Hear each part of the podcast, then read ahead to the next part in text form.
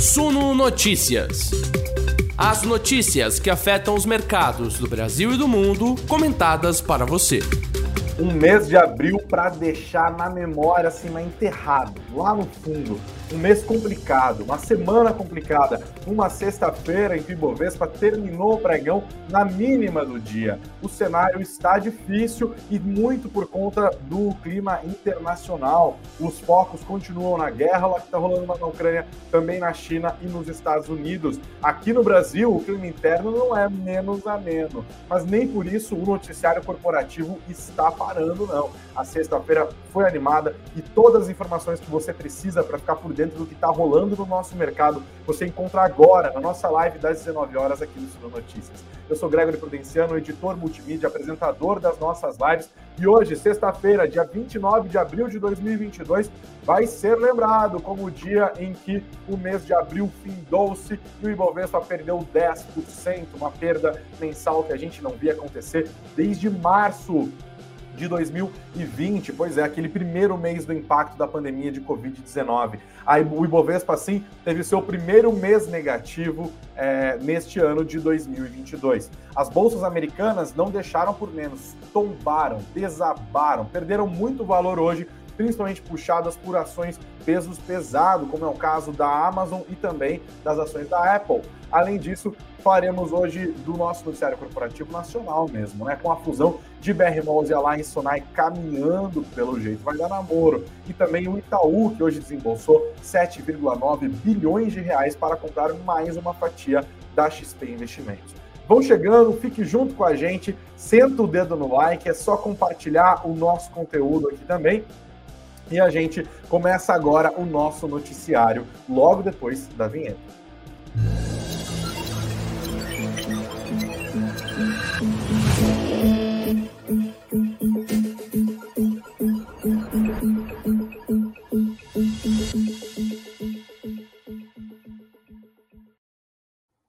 Boa noite, investidores e investidoras. Agradeço a todos que nos assistem ao vivo pelo YouTube. São agora 19 horas e 1 minuto ao vivaço aqui. Também obrigado a todos que nos assistem pelo YouTube em outros horários e a nossa enorme crescente audiência nas plataformas de podcast. Em todas essas plataformas você pode curtir o nosso conteúdo. Então, se você está nos ouvindo ou nos assistindo agora, já senta o dedo no like, não se esquece. Da mesma forma, convido a todos que nos assistem pelo YouTube a se inscreverem no nosso canal e também a todos que nos ouvem pelas plataformas a seguirem o nosso perfil aqui do Suno Notícias. Assim você fica sempre esperto, inclusive recebe as nossas notificações a cada conteúdo novo que a gente prepara para vocês. Vamos embora já começar falando do Ibovespa, pessoal. Um clima pesado aqui na Bolsa Brasileira. A coisa não está fácil, o cenário está bem complicado e nós tivemos um mês de abril trágico, tá? O Ibovespa nesta sexta-feira, inclusive, até parecia que ia dar uma caminhadinha para cima e tal, e durante boa parte do pregão engatar a terceira alta consecutiva para tentar fazer frente àqueles sete pregões de perda, de perdas seguidas, mas não deu certo. O clima deu uma invertida, as bolsas de Nova York pesaram e já no fim do pregão as perdas foram se acelerando. Essa queda de 1,86% do Ibovespa hoje entregou para o Ibovespa é, de segunda-feira uma pontuação bem baixa de 107.876 pontos. Esse foi o menor valor de um fechamento do Ibovespa desde o dia 18 de janeiro. Olha quanto a gente acabou é, voltando no tempo aqui, tá? A mínima de 107.876 pontos também fez com que o Ibovespa perdesse na semana 2,88%, o que nos trouxe a quarta semana consecutiva de perdas e no mês de abril os resultados negativos ficaram em 10,10%. Como eu disse, agora na nossa escalada, a gente não via uma queda tão forte do Ibovespa em um mês desde março de 2020, quando houve o primeiro impacto ali da pandemia de Covid-19. Quando a gente terminou o mês de março, a alta acumulada do Ibovespa era de 14%. Agora, terminando o mês de abril, a alta acumulada do Ibovespa no ano de 2022 é de módicos 2,9%. Já o dólar foi no caminho contrário. Nem tanto hoje. A valorização foi mais discreta, 0,06%, terminou nos R$ 4,94, 4,9427, mas na semana a moeda americana valorizou-se 2,86% frente ao real e no mês 3,81%. O cenário está conturbado e agora a gente entende tudo. Mas antes de falar até do Ibovespa, eu queria dar para vocês alguns números importantes do que aconteceu hoje lá em Nova York. E isso ajuda a gente a entender o que é que está rolando, tá? Porque Nova York faz muita diferença para a gente. Para você ter uma noção, o Ibov caiu 1,86% hoje, mas sabe quanto caiu o Dow Jones? 2,77%, 2,77%. Sabe quanto caiu o SP 500? 3,63%. Sabe quanto tombou Nasdaq hoje? 4,17%. No mês de outubro, o Ibovespa perdeu 10,1%, é verdade, mas Dow Jones teve queda de 4,91%. SP 500 recuo de 8,80% e Nasdaq, as perdas acumuladas no mês de abril de 13,26%. Ou seja, as bolsas americanas e a bolsa brasileira foram afetadas por movimentos parecidos e tiveram perdas bastante parecidas. A gente pode, claro, olhar para elementos nacionais aqui e claro, a gente tem que citar também a crise institucional que a gente está vendo nos últimos dias entre o presidente Jair Bolsonaro e o, os ministros do Supremo Tribunal Federal. Isso é risco, os investidores ficam mais receosos. A gente também tem um cenário de risco fiscal é, bastante marcado de maneira permanente aqui na nossa bolsa. Isso, inclusive, prejudicou muito a nossa bolsa no ano passado, mas não foi bem isso que derrubou a Ibovespa. Foi principalmente o noticiário internacional. A gente está falando de um momento de muita aversão a risco quando a gente olha para três grandes focos dos investidores no mundo inteiro. O primeiro deles é a guerra da Rússia contra a Ucrânia. O segundo deles é a China. E o terceiro, os Estados Unidos. Vamos para os três pontos, tá? Para você ficar por dentro de tudo. Primeiro, guerra da Ucrânia. A gente começou essa guerra, né? Lá, a gente não começou, eu não fiz nada, inclusive, né? Eu só noticiei. Mas a guerra já começou há dois meses, certo? Hoje é dia 29, a guerra começou no dia 24 de fevereiro, portanto, estamos no terceiro mês da guerra. E no começo, o mercado acreditava que essa guerra fosse ser rápida. A própria Rússia provavelmente acreditava nisso também, né? Numa ação militar ali que fosse rapidamente abrir um caminho é, das regiões que já tinham essas forças separatistas pró-Rússia, que eles alcançassem até a região da Crimeia, que já está sob dominação russa desde 2014, mas as coisas não saíram como eles esperavam. Primeiro, a cobertura midiática é massacrante. A resposta do Ocidente foi muito mais forte do que a Rússia esperava, e a resistência dos ucranianos também é muito mais robusta do que as forças de Vladimir Putin esperavam bravos ucranianos resistindo a esse ataque à sua soberania e o Ocidente enviando armas. O Ocidente também aplicando sanções econômicas contra a Rússia nunca antes vistas. E isso impacta economicamente de maneira muito séria. Primeiro, as sanções econômicas impactam diretamente a economia russa, que é a 12 economia do planeta, que é uma, uma economia muito integrada no comércio mundial. A gente nunca viu sanções econômicas tão graves contra um país tão grande e tão integrado no comércio global como nós estamos vendo agora essas sanções acabam prejudicando o comércio mundial e tiram o ímpeto do crescimento mundial também. Além disso, a guerra da Ucrânia, a gente já falou sobre isso várias vezes, se transforma em pressão inflacionária em commodities, que se tornam outros tipos de pressão inflacionária para o planeta inteiro. E aqui a gente fala de commodities agrícolas e principalmente de petróleo, porque é o que o mercado está olhando. Dois meses depois, as esperanças de que a guerra acabasse logo, que tivesse uma, um acordo de cessar fogo, é, foram se esvaindo, né? Inclusive aquelas conversas entre representantes do governo da Rússia e representantes do governo da Ucrânia não deram em nada. E pelo contrário, nos últimos dias nós vimos um acirramento entre a Rússia e o Ocidente, especialmente União Europeia e Estados Unidos de um lado, Rússia do outro lado, tá? Nessa semana a gente teve outras provas de que Vladimir Putin está disposto a travar uma longa guerra com a Ucrânia, mesmo que signifique impacto econômico muito severo contra o seu país. Isso ficou muito particularmente claro nas decisões da estatal russa Gazprom de parar de vender gás para a Polônia e para a Bulgária. Nós tivemos também a confirmação por parte do próprio chanceler da Alemanha, a maior economia da União Europeia, de que nos próximos dias a gente pode ter também uma suspensão do envio do gás natural russo para a Alemanha. Isso é muito importante porque é um país que já passa por uma onda inflacionária muito grande, que é uma das maiores economias do mundo, que é a maior economia do bloco e que já havia anunciado também que até o final deste 2022 deve parar de comprar carvão e petróleo da Rússia. Isso é importante porque a gente tinha desde o começo da guerra uma União Europeia dividida, não tão unida assim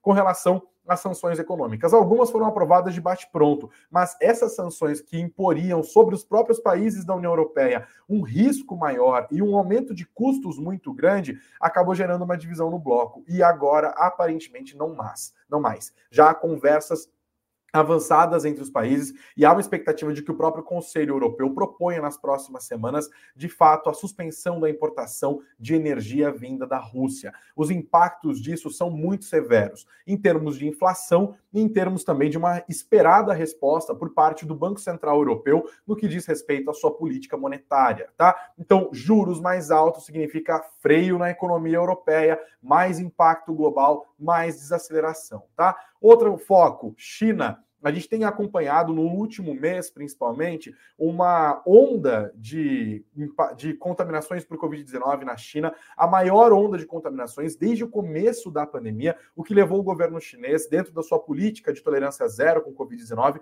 a impor restrições importantes à mobilidade em cidades muito relevantes para a China. Tá? Vimos isso primeiro na província de Tancheng, que é um polo siderúrgico, né, e os impactos disso, inclusive, derrubando o preço do minério de ferro, prejudicando também as empresas de mineração e siderurgia aqui no Brasil, que têm capital aberto. Nós vimos mais recentemente um forte lockdown na região de Xangai, que é uma cidade de 26 milhões de habitantes e sede de várias empresas de tecnologia e que também tem um porto gigantesco. Então, os impactos econômicos disso também foram claros e foram identificados, primeiro, inflação de novo, né, por desorganização da cadeia produtiva global, com as fábricas fechando, com as empresas fechando, com a dificuldade de acesso do porto de Xangai, que é um dos mais movimentados, mais estratégicos do planeta, e também nós temos, claro, um impacto pela via da desaceleração econômica de um país que é a segunda maior economia do planeta e que é o nosso maior parceiro comercial há quase 15 anos, né? Estou falando aqui da parceria comercial da China com o Brasil. Isso tudo assustou. Nós tivemos algum alívio nos últimos momentos, nos últimos dois pregões, basicamente, com sinalizações claras por parte do governo chinês de que eles vão tentar dar suporte à economia e que vão fazer com que a economia chinesa caminhe para a sua meta de crescimento do PIB em 2022, que é de 5,5%. Além disso, o governo chinês também deve manter os seus juros em patamar mais baixo, estimulando a sua economia e também estão preparando planos importantes para estimular o setor de infraestrutura e também o setor de construção civil, mercado imobiliário chinês, que ainda sofre os impactos desde a crise da Evergrande, como nós acompanhamos aqui nos últimos meses do ano passado, tá? Então a China também se tornou fonte de preocupação global pela via da desaceleração e pela via da inflação, que também se transforma em mais pressão sobre os bancos centrais ao redor do planeta para que subam os juros, o que por sua vez impacta o crescimento global. E isso nos traz mais uma vez aos Estados Unidos. Estados Unidos que no começo da pandemia deram um enorme suporte à sua economia, derrubando os juros, também estabelecendo uma política monetária de quantitative easing, recomprando ativos, injetando bilhões de dólares na economia americana. O governo americano também resolveu dar sustentação fiscal, distribuindo cheques de milhares de dólares para grande parte da sua população. Isso ajudou a economia americana de fato, mas nós não conseguimos voltar para os patamares de produção e de padrão logístico que nós tínhamos antes da pandemia. Ao mesmo tempo que a economia mais importante do planeta ficou muito aquecida e com o mercado de trabalho praticamente ali ali no nível de não haver desemprego, né? no nível de pleno emprego, como dizem os economistas. Isso já se tornou pressão inflacionária e, além disso, uma leitura que tem permanecido muito no ar nos últimos tempos, por parte dos economistas, é que o Banco Central dos Estados Unidos demorou para subir os juros e agora vai subir numa lapada só. Né? Já começou a subir no mês de março, nós já vimos, inclusive, outros bancos centrais ao redor do planeta subindo, o Banco da Inglaterra, tem uma expectativa para o Banco Central Europeu, que eu citei agora há pouco, mas a grande questão é que na semana que vem, na quarta-feira, é uma super quarta. Tem decisão de política monetária aqui no Brasil e tem decisão de política monetária nos Estados Unidos. O mercado vai apostando numa elevação da taxa de juros da economia americana de 0,05 ponto percentual, que é o dobro da primeira elevação ocorrida no mês de março, que foi de 0,25 ponto percentual. A questão é até onde vão os juros nos Estados Unidos, o quanto que o Fed está disposto a puxar esse freio de mão da maior economia global, da economia que é o motor mundial ali. Então a gente está falando de problemas de crescimento na maior economia, Estados Unidos, na segunda maior economia, na China. Esse clima todo trouxe aversão a risco, uma sensação de salve-se quem puder. A galera saiu vendendo. Quem perdeu primeiro foram as empresas de tecnologia. E o cenário está tão conturbado que mesmo empresas que apresentaram bons balanços, como foi o caso da, da Apple, da Apple, por exemplo, hoje, elas também sofreram não pelos resultados que elas apresentaram, mas pelos prognósticos advindos da desaceleração da economia, da dificuldade de ter acesso aos seus insumos, de entregar os produtos que estão sendo demandados, da expectativa de, da inflação que isso vai gerar, da expectativa de menos vendas, da expectativa de um incentivo para que o Banco Central americano, para que o Banco Central europeu, para que o Banco da Inglaterra, para que o Banco Central do Japão, para que outros bancos centrais ao redor do planeta continuem a elevar os seus juros. Aqui no Brasil, a gente largou na frente nessa corrida, né? A gente levou a nossa Selic até 2%, agora a gente já está com uma Selic de 11,75%, deve ir na quarta-feira a 12,75%. O mercado vai apostando que a nossa Selic vai ter que invadir o terreno dos 13% e ir adiante. E isso tudo vai afetando o nosso mercado. O clima generalizado é de aversão a riscos, é de salves quem puder. E aquele Bovespa que a gente viu tão fulguroso no primeiro trimestre deste ano de 2022, agora está dando lugar a um Ibovespa que está sendo penalizado pelo movimento contrário que o beneficiou. Né? Se nos primeiros três meses a gente viu ah, por conta do aumento das commodities, muito fluxo estrangeiro vindo para cá, o investidor comprando vale, o investidor comprando empresas que estavam baratas, especialmente para quem tinha dólar na mão, né? Comprou banco, comprou empresas de varejo aqui no Brasil, é, comprou Petrobras, porque o petróleo estava subindo, porque comprou Vale porque o minério de ferro estava subindo e tal. Agora a gente vê um movimento contrário, com a expectativa de elevação de juros nos Estados Unidos. A gente tem investidores ao redor do planeta vendendo, desmontando posições em cenários mais de risco e correndo para o tesouro dos Estados Unidos, correndo para o dólar. A procura por dólar agora faz com que haja um movimento contrário. Se a gente viu nos últimos três meses uma, uma desvalorização da moeda americana em relação ao real, agora no mês de abril o movimento é contrário, o dólar sobe 4%, tá? Então a gente tem essa sensação que eu tenho usado nos últimos dias aqui de elevador e escada de que o Ibovespa vai subindo de escada e vai caindo de elevador, de que a moeda americana vai caindo de escada e vai subindo é, de elevador. Clima de aversão a risco nos trouxe ao cenário de hoje. Eu falei dos Estados Unidos, por exemplo, queria pontuar para vocês, porque eu acho que isso é bem importante para a gente olhar para os é, relatórios de, aliás, para os balanços hoje divulgados da Amazon. Né? No caso, a Amazon hoje ajudou a ser mais um gatilho. Além desse cenário é, macroeconômico todo muito complicado, a gente teve esses balanços abalando as empresas e os índices acionários americanos hoje puxando para baixo também o nosso Ibovespa. A Amazon, por exemplo, hoje perdeu 14% de seu valor de mercado em um dia. 14%. Isso porque a empresa registrou o seu primeiro prejuízo líquido em um trimestre desde o início de 2015, tá? Foram 3 bilhões e 800 milhões de reais, de dólares, desculpem, 3 bilhões e 800 milhões de dólares é, de prejuízo, um prejuízo por ação de 7 dólares e 56 centavos. Por que, que a Amazon apanhou tanto no balanço? Primeiro, inflação, aumento de custos da cadeia de produção, aumento de custos do produto, aumento de custos de distribuição e dificuldade de repassar esse valor para o consumidor final, ou seja, margens mais estreitas. Outra questão foi a Amazon comprou muita grana ali, né? Comprou muitas ações na Rivian, né? Na Rivian, que é uma empresa é, uma montadora de carros elétricos, concorrente da Tesla, inclusive. Só que os papéis da Rivian, que inclusive ajudaram as ações da Amazon a subir quando houve a divulgação dos, do balanço da Amazon no quarto trimestre de 2022, agora a Rivian fez o efeito contrário nas ações, porque as ações da Rivian desabaram, tá? É, E o mercado ajustou agora as posições, vendo quanto que a Amazon também perdeu dinheiro com isso. Ela perdeu 7,6 bilhões de dólares em despesas não operacionais depois de ter feito esse investimento e com a queda das ações da Rivian que foram adquiridas pela Amazon, tá? Outra empresa importante hoje foi a Apple. No caso da Apple, a situação foi oposta. Por quê? A Apple teve assim um balanço perfeito tá? Com vários indicadores muito importantes. O lucro líquido foi de 25 bilhões de dólares, acima do que o mercado esperava, tá? O lucro por ação da Apple foi de 1 dólar e 52 centavos. O mercado esperava um lucro de 1,1 dólar e 42 centavos, 10 cents de diferença. A empresa também registrou no primeiro trimestre desse ano um recorde de receita, foram 97,3 bilhões de dólares em um trimestre. Nunca uma empresa tinha lucrado tanto em três meses como a Apple lucrou nos primeiros três meses de 2022. A alta em relação ao primeiro TRI foi de 9%. Mas, porém, todavia, com todo entretanto, embora pois, China entra no noticiário de novo crise de fornecimento de semicondutores por conta desses lockdowns que a gente está vendo acontecer na segunda maior economia do planeta, se, to se tornou uma fonte de preocupação. Os próprios executivos da Apple marcaram isso, eles já preveem um impacto de quatro, entre 4 e 8 bilhões de dólares no segundo trimestre deste ano por conta da falta de insumos, tá? Olha o impacto. E aí o mercado caiu, derrubou, as ações da Apple hoje perderam 3,6% do seu valor, não olhando para o resultado que veio, mas para o guidance, para a expectativa de impactos neste segundo semestre, segundo trimestre que nós estamos vivendo agora, tá?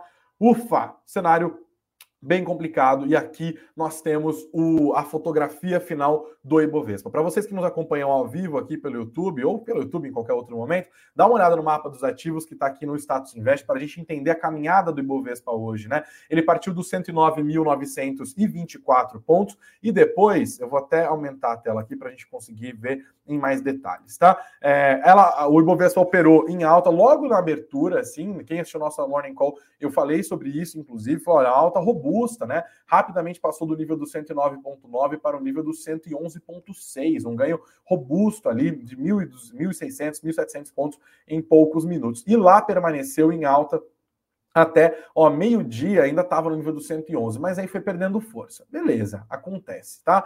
Aqui, ó, as 15 horas e 46 minutos de hoje, o Ibovespa praticamente voltou para o nível de abertura e depois derrocada, olhando principalmente para Nova York, e quando essa aversão a risco nos mercados globais ficou mais clara. Às 15h45, o Ibovespa tinha 109.900 pontos. No fechamento, né, 17 horas e 16 minutos aqui, já estava no 107.876, mais uma vez, na mínima do dia. Tá? Ainda bem que acabou, se o pregão fosse até às 6 horas, a coisa poderia ter ficado pior. E assim, o Ibovespa foi todinho praticamente para o campo é, negativo hoje, tá? As empresas do setor bancário todas caíram, a Vale caiu. Quem sobreviveu hoje? CSN é, Mineração, uma alta de 0,96%, Petro 4, uma discretíssima alta de 0,1, mas a Petro 3 acabou caindo perto da estabilidade. Petro Rio subiu 1,56%, 3R Petroleum também 2%. Aí nós tivemos alta de Minerva e outras pouquíssimas empresas como Dexico, Vivo Telefônica, claro, é, BR Malls acabou subindo, a gente vai, vai, detalhar um pouco mais no sério corporativo. A Multiplan liderou os ganhos do dia com 3,3%, porque apresentou um belo de um balanço, parabéns para a Multiplan. A Gol acabou subindo também 0,53%, e that's it. Todas as outras ações do dia caíram, um movimento de aversão a risco bastante marcado, tá? Prestem atenção nisso, imagens de dor e sofrimento, como diz aqui é, o Thierry Bispo, tá? C cenário bastante complicado. Mas olha, não acabamos aqui o nosso noticiário, galera. Pelo contrário, tá? O dia também foi muito, muito movimentado quando a gente olha para o mundo corporativo. Por exemplo, nós tivemos a notícia de que o Itaú vai pagar 7,9 bilhões de reais em uma segunda aquisição da XP. Olha que coisa, né? A novelinha continuando. Mas calma, não tô é, falando aqui que o Itaú resolveu agora se tornar dono da XP de novo. Não é disso que a gente está falando. Inclusive, o Itaú falou: olha, nem se empolgue, porque não vai mexer em, em conselho, não vai mexer em nada, é só um cumprimento de contrato. Do que, que eu estou falando? Calma, leremos juntos, ficaremos bem informados. Está aqui no suno.com.br barra notícias, suno.com.br barra notícias. É, aqui, ó, o formulário de referência entregue pelo Itaú, a CVM, ah, o, o, banco informou que vai pagar 7,9 bilhões de reais em uma segunda aquisição pela compra de 11,36% do capital da XP. No documento, o Itaú esclarece que a aquisição da XP já está aprovada pelo Banco Central e por órgãos reguladores no exterior, sendo a última aprovação recebida em 13 de abril de 2022 e que essa operação deve acontecer no segundo trimestre deste ano, agora no período que a gente está vivendo, tá? Para você entender, Lá em 2017, o Itaú fez essa aquisição de 49,9% do capital social da XP Inc. Né? Aquilo causou o mercado, inclusive naquele momento a corretora foi avaliada em 12 bilhões de reais e o contrato firmado entre Itaú e XP previa que o banco, que é o maior banco privado da América Latina, é, fosse aumentando a sua participação na XP até chegar em 75% do capital. E isso mexeu muito com o mercado. Não sei se você se lembra disso, você já era investidor nessa época, tá?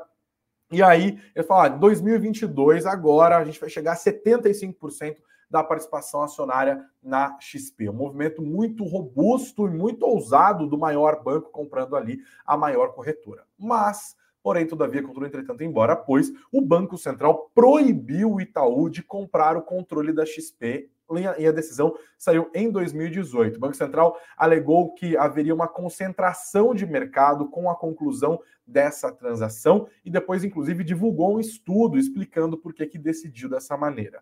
E aí, é, o Itaú tinha ainda por contrato que antes de encerrar esse negócio com a XP, ele ia precisar comprar 11,38% da participação para concluir os compromissos contratuais já estabelecidos. A fusão deixou de ser uma opção por conta da decisão e o Banco Central, no entanto, autorizou a transação dessa participação, porque se trata de um percentual minoritário que não vai dar ao Itaú o controle da XP. Tá lembrando que a Itaú já se desfez de parte das ações, inclusive, inclusive ganhou muita grana com isso, porque as ações do XP subiram muito fortemente, tá? O CEO do Itaú, Milton Malurri, disse, inclusive, em entrevista ao Valor Econômico, que a compra desta fatia da XP não é uma operação opcional que poderia ou não ser exercida pelo Itaú, mas uma questão contratual que deve ser concretizada. E ainda é, segundo o broadcast da Agência Estado, essa nova fatia da XP que vai ser adquirida pelo Itaú não deve ficar nas mãos do banco por muito tempo.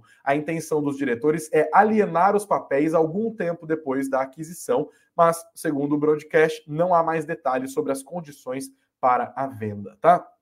Lembrando que também a relação entre Itaú e XP ficou bastante abalada no ano retrasado, né? Quando começou uma guerra de comerciais, comerciais mesmo, comercial é, de televisão e tal, entre as duas instituições, né? Com o Itaú cutucando bancos, com a, aliás, com a XP cutucando os bancos principalmente, com o Itaú depois cutucando a XP, a relação entre os dois ficou estranha, o Itaú falou, a gente não tem mais interesse e tal, mas não vamos vender agora porque as ações valorizaram enormemente, a gente vai fazendo pequenas vendas, embolsando essa grana toda, então não foi um movimento, como diz o Malui, opcional, ele foi obrigatório por questão contratual, tudo aprovado pelo Banco Central. Agora vamos ver se de fato o Itaú vai fazer alienação dessas ações, quanto tempo isso vai acontecer e de que maneira isso vai ser feito. Vai ser aos pouquinhos, vai ser um block trade, né? Tem várias possibilidades. Aqui no Sul Notícias, obviamente, a gente segue acompanhando tudo bem pertinho, bem de lupa, tá? Vamos falar agora de Alliance Sonai de BR Malls, que foi um outro protagonismo do dia, mas antes, galera, deixo aqui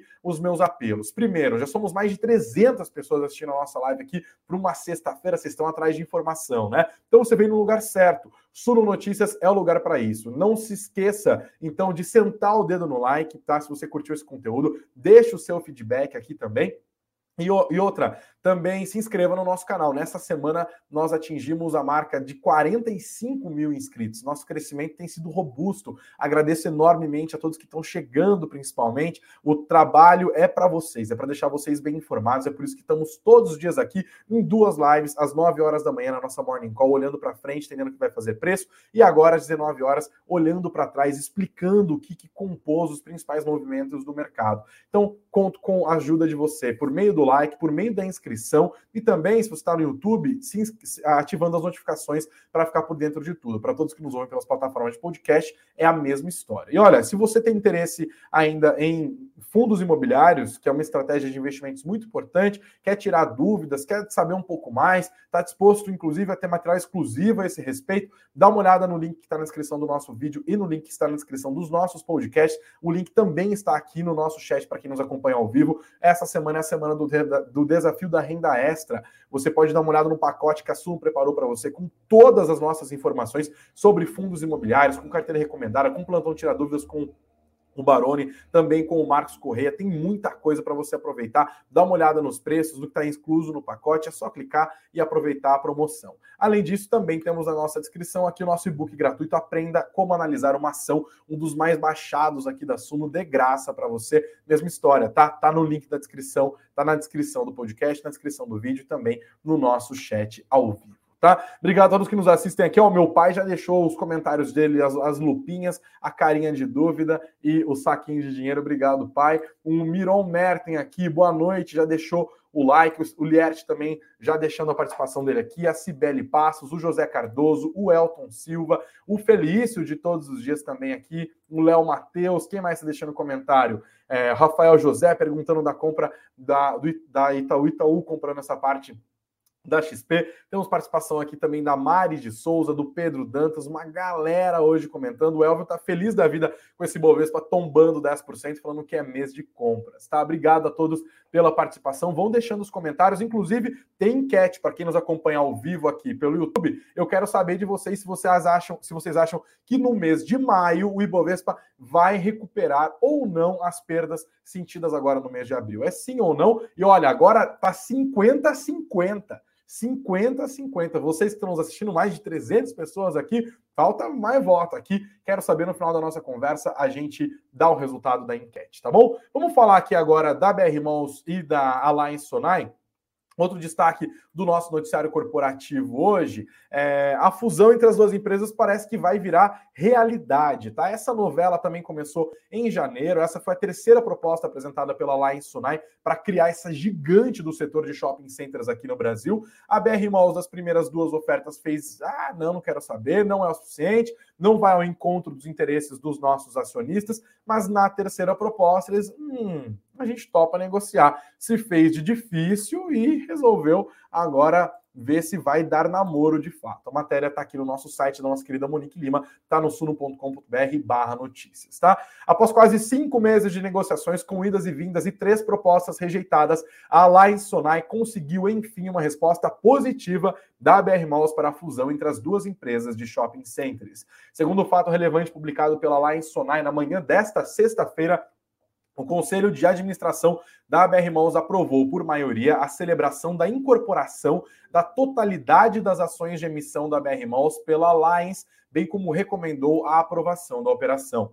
Nos termos do negócio aprovado pelo Conselho, os acionistas da BR Malls vão receber 326,3 milhões de novas ações ordinárias da Alliance Sonai, o que equivale a 55,13% do valor total da companhia que está surgindo. O restante vai ser pago em cash, em grana, 1 bilhão 250 milhões de reais, um valor de R$ 1,50 por ação. Esse valor vai ser pago à vista em parcela única em até cinco dias úteis contados da data da consumação das operações, tá? Juntas, elas serão a empresa líder no setor de shopping centers, tá? É, e vão ali brigar fortemente por esse mercado. A gente pode esperar, inclusive, movimentações das suas principais concorrentes ali, Iguatemi e Multiplan, né? Em volume de vendas, a Sonai e a BR Malls vão criar uma empresa que tem 69 shoppings espalhados pelo Brasil e que vende 3, todos os anos 38,5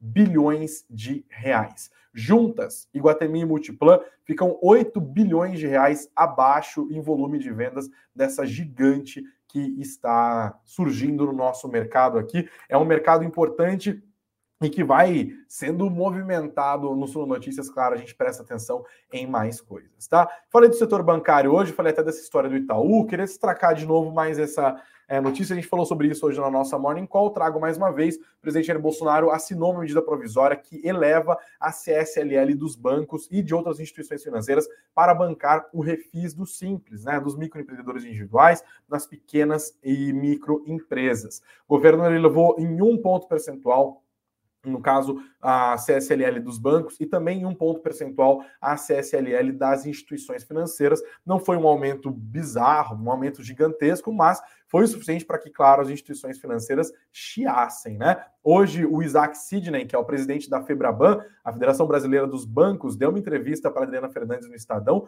e soltou os cachorros, né? Diz que quem é alvejado com a alta da CSLL é o consumidor e falou que o governo parece gostar de inflação e que não se importa com as consequências dela, né? Saiu descendo o porrete e disse que a decisão do presidente Jair Bolsonaro mostra, além de insensibilidade com as pessoas e as empresas, é, particularmente as micro e pequenas que mais precisam é, de crédito, também aumenta o imposto, não aumentar o imposto não ajuda em nada o Banco Central, que já estava sozinho mesmo, deu uma desdenhada, né, no dificílimo desafio de mitigar os efeitos já fortemente sentidos da inflação de dois dígitos, né? Aproveitou para bom entendedor, minha palavra basta, que ele está falando que o Banco Central está sozinho nessa caminhada, porque o governo está mais preocupado em gastar em ano eleitoral, é disso que ele está querendo dizer com essa fala. Né? Então, ó, o governo não está ajudando o Banco Central, o governo não está ajudando os bancos, o governo não está ajudando o consumidor, o crédito vai ficar mais caro, o governo está dando de ombros para isso, o governo parece gostar de inflação e não se importar com as consequências. Rolou uma chiadeira braba aqui da Febraban. Quero saber, você acha que o Bolsonaro fez bem em fazer isso? Deixa o seu comentário aqui também, beleza? E galera, terminando nossa conversa de hoje, deixo dois destaques. Esse aqui para a gente falar de inflação ainda mais, né? Olha esse dado que a Bicom soltou hoje. A Bicom é a Associação Brasileira dos Importadores de Combustíveis, né? Eles fazem esse cálculo da defasagem praticada no mercado internacional e do mercado nacional. Por quê? Para elas é importante que haja um equilíbrio entre os valores praticados no mercado interno de combustíveis e dos preços nos mercados externos, para que seja possível a importação. Porque se elas tiverem que importar por um preço muito baixo, a operação fica inviável, que pode inclusive aumentar o risco de haver desabastecimento no mercado interno.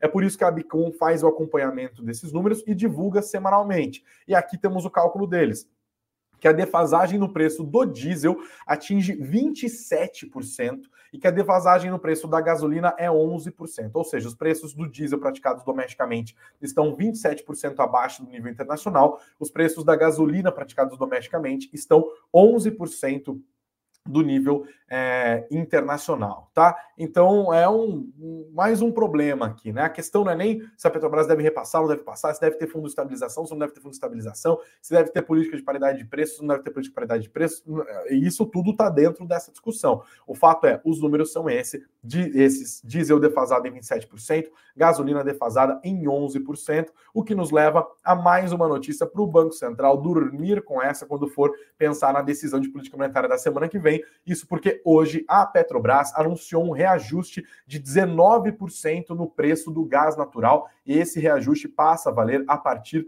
de domingo, tá? Domingo, dia 1 de maio. O gás natural da Petrobras é utilizado em residências com gás encanado, como aqui em casa, por exemplo, vou ter que pagar mais 20% no, no gás, além de ser o mesmo do GNV, que é usado para abastecer os carros. Além disso, é um insumo importante para várias indústrias, mas a alta não tem relação com os preços do gás de botijão, que tem como referência o valor do gás GLP. A alta de 19% vai chegar para os consumidores finais com variações. No caso da, do Rio de Janeiro, por exemplo, a alta do gás residencial vai ser de cerca de 7%.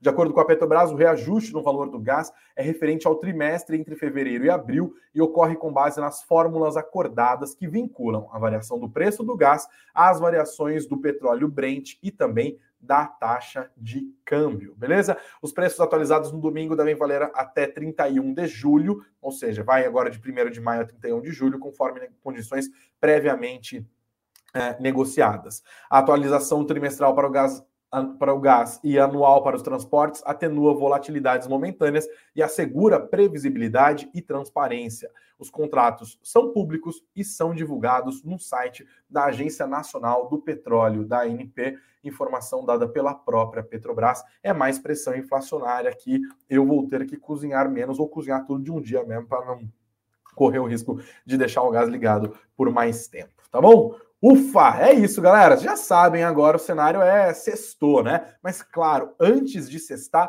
vamos dar uma olhada nos resultados da enquete. Já pode até subir o som aí, Groma. Pelo amor de Deus, que é sexta-feira. Eu já deixei a minha para gelar. Vamos ver. Perguntei, você acha que em maio o Ibovespa vai se recuperar das perdas ocorridas em abril? Temos um resultado 50-50 aqui, né? 50% acham que o Ibovespa vai se recuperar em maio, 50% acham que não vai se recuperar em maio. Obrigado a todos que votaram, obrigado a todos que já sentaram dando like, obrigado a todos que estão participando aqui do Suno Notícias e que estão se inscrevendo no nosso canal. Ontem a gente atingiu os 45 mil inscritos, como eu falei. Deixa eu ver quanto que a gente tem agora. Queria virar com 45.100. Olha só, a gente está com 45.094 inscritos mais seis botões de inscrição, a gente vira para 45,1. Dá essa força, galera. Sejam todos muito bem-vindos aqui ao Sono Notícias, tá bom? Ufa, é isso, galera. Não se esqueça mais uma vez de dar uma olhada nos links que estão na descrição do vídeo, que estão na descrição do nosso podcast, para você participar da nossa semana do desafio da renda extra, ficar por dentro de tudo, todos os pacotes da Suno, com todas as informações sobre fundos imobiliários. Dá uma olhada no link e também para você fazer o download do nosso e-book Como Analisar é, uma ação, um dos nossos recordistas de downloads aqui da Suno. Um ótimo final de semana para vocês. Estou de plantão no domingo, hein? Então, governos, empresas, já deixo o aviso. Não aprontem nada. Eu quero um plantão tranquilo. Não cai avião, não faça nada disso. Pelo amor de Deus. Plantão bom é plantão em paz, tá? Mas se acontecer qualquer coisa, já manda uma mensagem aqui. Estarei junto com vocês. Segunda-feira, se Deus quiser, estaremos de volta às 9 horas da manhã para a gente olhar para frente na nossa Morning Call e seguir fazendo desse o melhor noticiário do mercado financeiro aqui no Brasil. Um grande beijo, um grande abraço, bom descanso, aproveitem o final de semana, abre aquela geladinha. Quem está por aqui em São Paulo deve ter sentido frio, vinho também vai bem, tá? Hoje é uma noite boa para isso. Grande abraço, grande gratidão a vocês pelo tempo dispensado e pela audiência e até segunda-feira, se Deus quiser. Até mais.